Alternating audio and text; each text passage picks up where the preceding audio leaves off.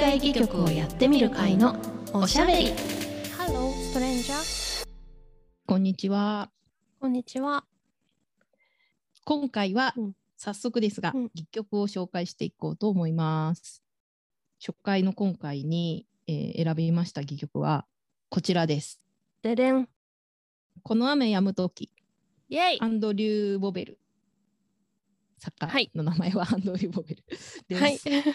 で、えっと、現代が現代は何ですか？はい。When the Rain Stops Falling というオーストラリアの戯曲ですね。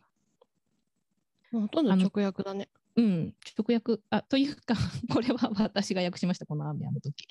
あの日本で他の人も2人ぐらいかなあの上演されたりとかで回ってるやつで、うん多分違った気がするんだよな。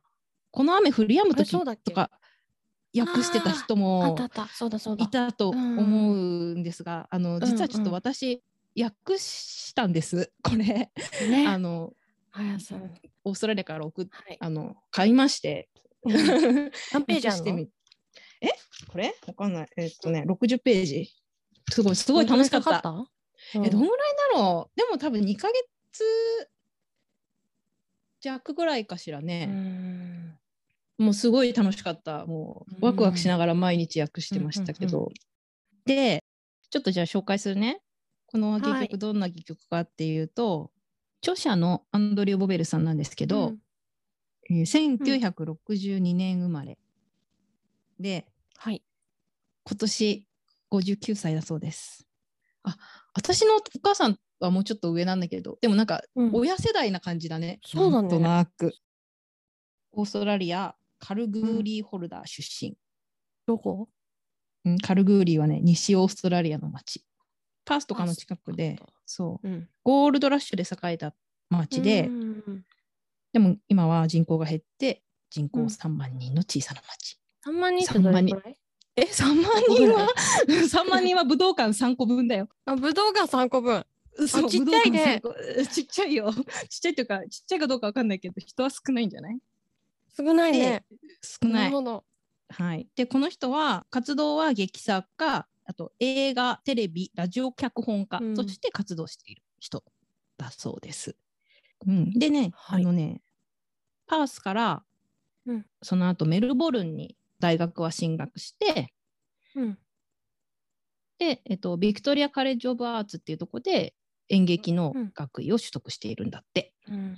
うんうんうん、で、この作品については、2008年にアデレード大学で、アデレードフェスティバルっていう、あの演劇フェスティバルで世界初う演んうん。をしている。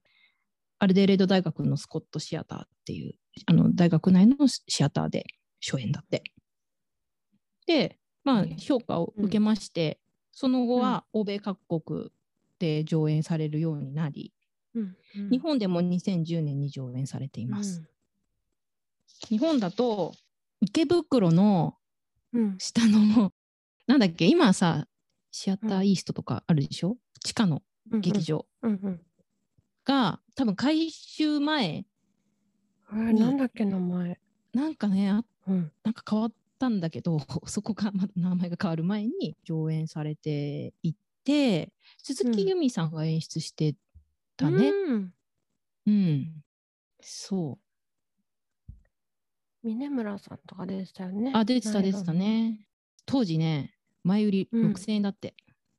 いやー、結構するじゃない。結構するね。そうか。あ、あ、ショーホールにだって。ショーホール、そんな、名前だったっけ？ね。へえ。で、上演さ2010れ年か。2010年11月8日から2010年11月28日までに上演されてて、あ、さっき言ったように、この時、あのうん。翻訳ひろたさんなんですけど、この雨降り止む時という題名でやってるね。でね、このね、アデレード大学、うん。スコットシアターでのプレミアの様子がちょっと YouTube に上がってるんですよ。なので、見てみようかなと思います。うん。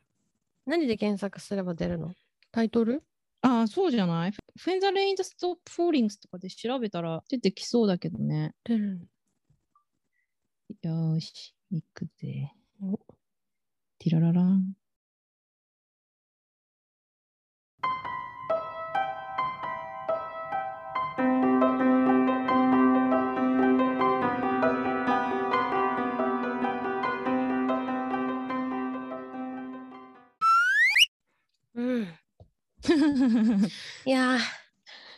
ね。いやちょっとなんか感動しちゃった。うしちゃったよ、もう。わーって感動しちゃったな、今、ちょっと。あちょっと、いや、喋るぞ。なんかちょっと喋るか、喋れるかな。なんか、すごい今、わーってなっちゃって、ちょっと、喋れるモードじゃなくなってしまった。えっ、と、じゃあまずあらすじね。はい。これは2039年、アルススプリングスというオーストラリアのの真ん中の砂漠の町で何日も降り止まない雨が続いていると。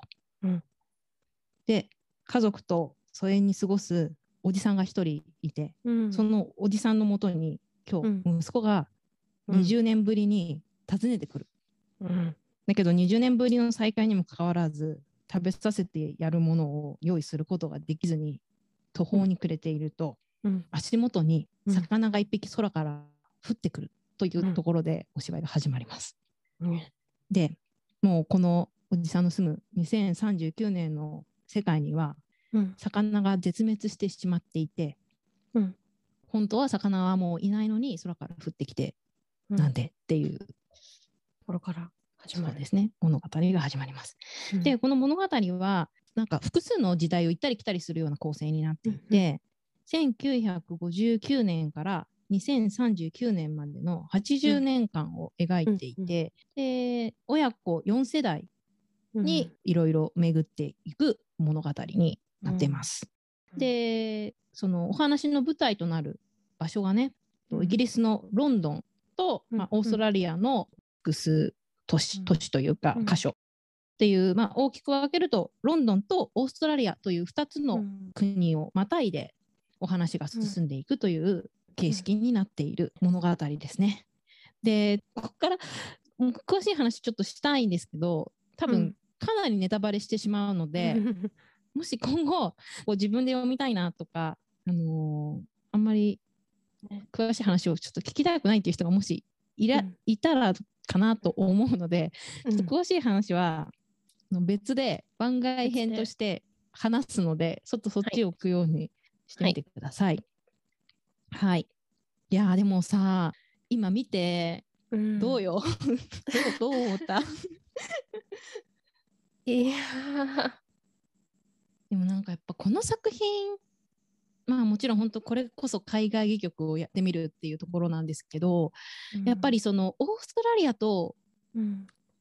イギリスっていうところの背景がその国民にあるかないかで受け取り方がやっぱかなり違うから、まあ、この物語をオーストラリア人がやってるんだっていう目で今ちょっと見ると、なんかその後ろには何があるんだろうっていう言葉ではこうちょっとなんつうんだろう言い表せないというか、うん。文字では書かれていない戯曲の部分だったりとか、その戯曲を通して描こうとしたこととかが、まあ、うん。すごく何重にもなっているんだなっていうのを、うん、なんかちょっと今感じたね私は。あと結構観客の人が笑ってたのがちょっと印象的。そうそうそう。ね。ね同じ名前のとこ笑ってたね。笑ってた笑ってたあここ笑いポイントだったんだなと思ってなんか3次元に立ち上げるとやっぱ違うもんだなと思ってうん面白かった。いやでもとても魅力的な作品だな、まあねこれ本当に。私たちがね、やる分にはいろいろね、新しく積み重ねないといけないことがたくさんあるから大変だけど、でもそれがね、面白いさでもあるから。最初に読んだの結構前だよね2年ぐらい前かな、もっと前かもしれないね。ねその時はね、結構ストーリーに衝撃を受けたんだよね、私は。あーこのストーリーうん衝撃的ってっていうもう結構ズーンってきてうん。骨太だなと思ったし、うんでも何回か読んでるうちに、まあ、うんもういろいろその衝撃はだいぶ なんか私の中で消化されてしまって改めて今なんか作品を見ると、そういう背景とかそういうところをうんもう伝えられればまあもちろん面白いんだろうけど、ね。あいやね面白い作品でした。な。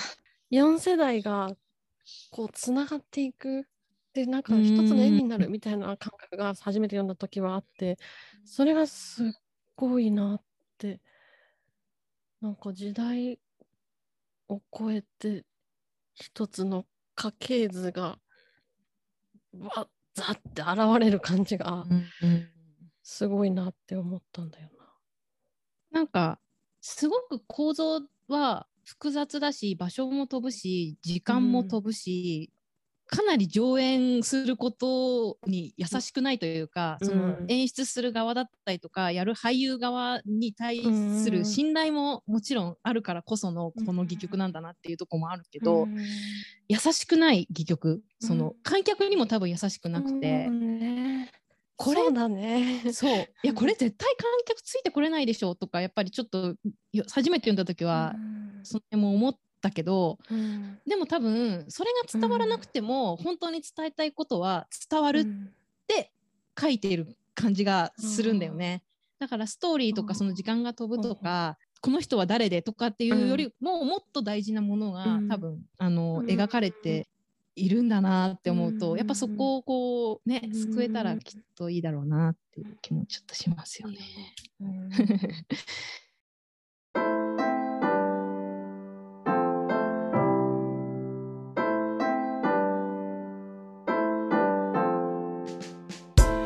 ことで。この作品についてちょっと考察を深めていきたいと思います、次回から。うん。と思うのでまず次回はあのはい。オーストラリアの演劇ってどんな歴史があるの、うん。とかオーストラリアの演劇ってどういう演劇なの、っていうちょっとオーストラリアの,、まあそのうん。歴史的なこともだし、まあ、この作品が描かれる背景にあったオーストラリアについてちょっといろいろ調べてみたりしたので、うんちょっとその話をしてみたいな、はい。うん、みたいなと次回は思います。二人ゲストいる？うんとね次回も2人かもしれないしゲストがいるかもしれない まだ決まってないです。はい。はいということで今回のお相手は森田彩と松本美由紀でした。また次回バイバイバイバーイ。